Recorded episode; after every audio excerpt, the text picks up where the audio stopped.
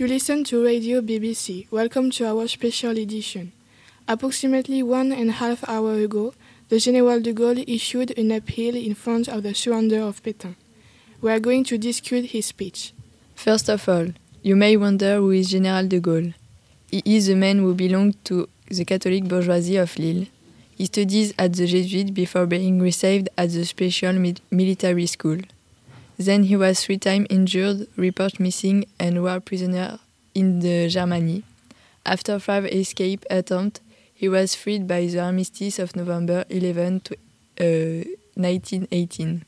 Then, at his request, he was posted to Poland to fight the World Army from 1919 to 1920. After the war, he continued his military career, entering the Higher War School in 1922. In 1925, he was appointed vice chairman of the Superior War Council in the office of Marshal Pétain, before being assigned to the General Secretariat of National Defense. Remember, the situation in France is very critical.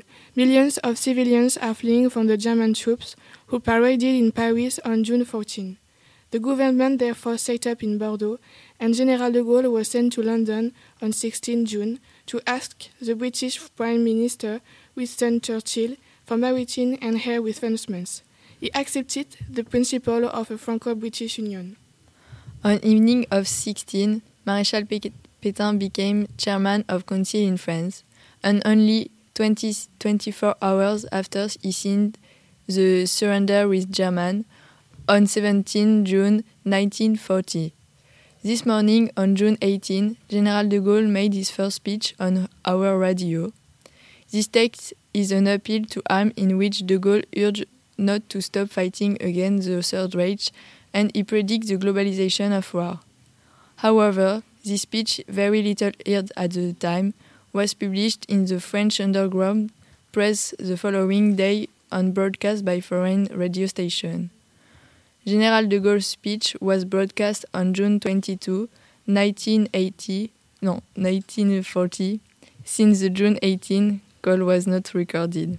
This appeal is addressed to French officers, soldiers, and specialists of the arms industry, engineers, and workers who are already on the British territory or who may have been there to contact him in order to continue the fight with the English. This call is also addressed indirectly to allies, Americans, Quebecers, and colonies. This message of hopes ends with a call for resistance against Vichy regime, whose flame must not extinguish and will not extinguish. For General de Gaulle, the Battle of France, which has just been won by the Germans, does not mean the end of the war because this war is a world war, he said. And France could rely the industrial strength of its allies, particularly the United States. Because of the new events in France, General de Gaulle has chosen the most critical moment to make his speech, in order to arouse emotion. Because France is not alone. She is not alone. She is not alone. He also presents a direction to be taken resistance. In this speech, he, he used the first person to position him as a leader. He remained optimistic in order to be the source of hope. This war is not limited to the unfortunate territory of our country. This war is not settled by the Battle of France. This war is a world war. Through this call, de Gaulle became the trigger of commitment, for commitment and resistance. He hoped that his appeal will be heard so as not to give up arms against the German army. We will meet again tomorrow at the same time to discuss the reactions to General de Gaulle's call. See you tomorrow.